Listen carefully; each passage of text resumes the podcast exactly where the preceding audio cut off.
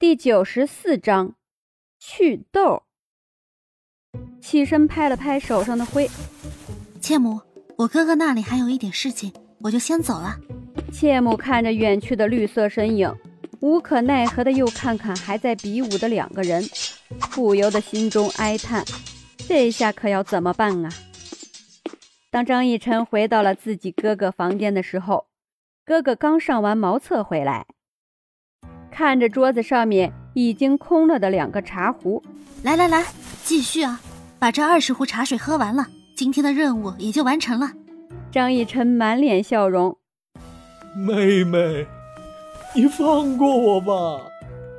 想哭，眼泪在眼眶打转，流不下来，好像在抗拒自己脸上的痘痘。张逸晨笑了笑，嘿，哥哥乖，连续二十天过后就能够治好了。你放心吧，来喝。说着，一把抓起茶壶，将壶嘴对准了自己哥哥的嘴巴。张逸晨的哥哥瘫坐在地上，又被喂了一肚子的汤汤水水，抹了抹嘴角残留的药汤，看着茶壶，他觉得自己这一辈子都不会想要喝茶了。哎，守梦啊，你脸上的痘痘好像少了不少啊。某个哥哥经过门口，看到他说。霎时间，他好像打了鸡血一般，真的少了吗？妹妹真的这么厉害，将他脸上的痘都给治好了？镜子，快，给我看看镜子！侍女将镜子递到他的手上，他激动地看着镜子当中的自己，眉毛里面那个，眼睛下面的那一个，左眼眼角的那个，还有右眼皮上面的那几个痘痘，是真的没有了。这药还真是有效。张墨手拉着妹妹的手，妹妹，一时间看着面前可人的小姑娘，心里暖暖的，感激之情无以言表。好了好了，继续做你的事情吧。等会儿如厕之后继续喝。张逸晨脸上的笑容很有成就感，毕竟一个满脸是痘痘的人，现在已经少了很多，这是张逸晨的功劳呢。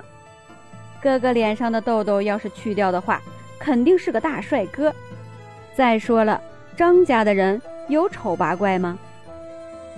虽说以前的张逸晨是京城第一丑女，但是现在瘦下来的张逸晨，那颜值也是直逼他的妹妹啊。说到这里，这李护文现在是什么情况了？哥哥，我离开的这几天，朝中发生了什么事情没有？之前七皇子状告六皇子的事儿，不能就此没下文了呀。张墨守想了想，突然想到一件很大的事儿：李家的嫡女。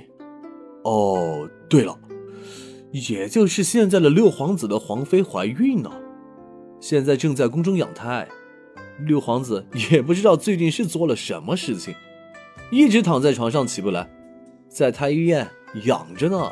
坏了！六皇子现在还在京城，那么也就是说，七皇子随时可能会有危险。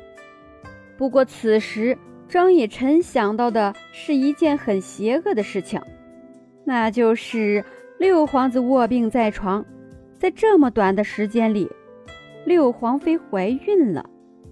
感情张以晨消失的这段时间里，他们两个在疯狂的造人啊！哥哥，你觉得他们两个是怎么了？一个怀孕，一个卧病在床。张逸晨对张墨守挑挑眉，张墨守有点诧异的看着张逸晨：“妹妹有何见解？这难道还会有什么关联吗？”张逸晨坏坏的笑：“他们肯定是在造人啊，这事情还用我跟你说吗？”张墨守反应过来，羞红着脸看着张逸晨，一脸的不相信：“妹妹。”你怎么这么猥琐两个字，没好意思说出来。巫师吧？女生嘛，污一点才可爱，是不是？对了，这些药啊还是很有效的，我亲自去药店抓一点药，明天再给你熬一份。拍了拍张墨守的胸口，张逸晨一下就跑没了影。张墨守捂着自己的胸，心里一阵呐喊：妹妹绝对是个好人。也绝对是个采花大盗，哎呸！采草大盗才对。张逸晨穿着一身轻便的衣服，走在大街上，手里攥着钱袋子，步履轻盈地往药店走去。路上看到两个乞讨的小孩，张逸晨秉承着小屁孩长大以后会变成帅哥的信念，给了他们二两银子。两个孩子感动得不得了，对着张逸晨一口一个姐姐，一口一个仙女的喊着，喊得张逸晨都不好意思了。随手又给了他们一点碎银子，这些钱够他们两个月的生活了。张逸晨摸了摸口袋里剩下的五两银子，正寻思着这点银子够不够买药了，抬头就看到一个紫衣女子和一个黑衣男子。紫衣女子跟在黑衣男子身后，脸上洋溢着幸福的笑容。看到他们两个人走在一起。张逸晨心里痛得像是一百只蚂蚁在自己的心上撕咬，但是脸上依然保持着微笑，继续向药店走去。此时的秦洛风悄悄打量着张逸晨，发现张逸晨的眼神根本没在他的身上，这是不在乎自己了吗？想到身后跟着的五福，瞬间明白了，这都是因为五福。可是有什么事情不能当面说清楚？好歹两人也是夫妻，现在张逸晨对自己如此冷淡，难道不是对自己的不信任吗？紧紧盯着张逸晨的背影，眼睁睁地看着张逸晨走到了药店里面。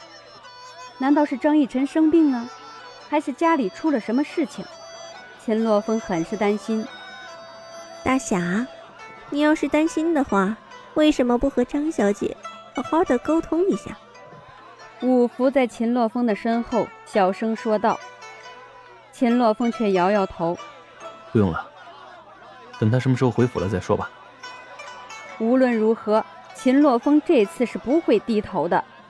反正张逸晨的爹爹已经替张逸晨教训过自己了。在张逸晨消失的这段时间里，张父对秦洛风做的事情是很过分的，至少。让秦洛风原本觉得应该要和张逸晨好好道歉的，但是现在不想了。也不知道张父有没有跟张逸晨说起他对秦洛风做的事情。要是说了呢，张逸晨或许会很快回来；要是没说的话，在张逸晨的眼中，秦洛风就是一个败类，一个负心汉而已。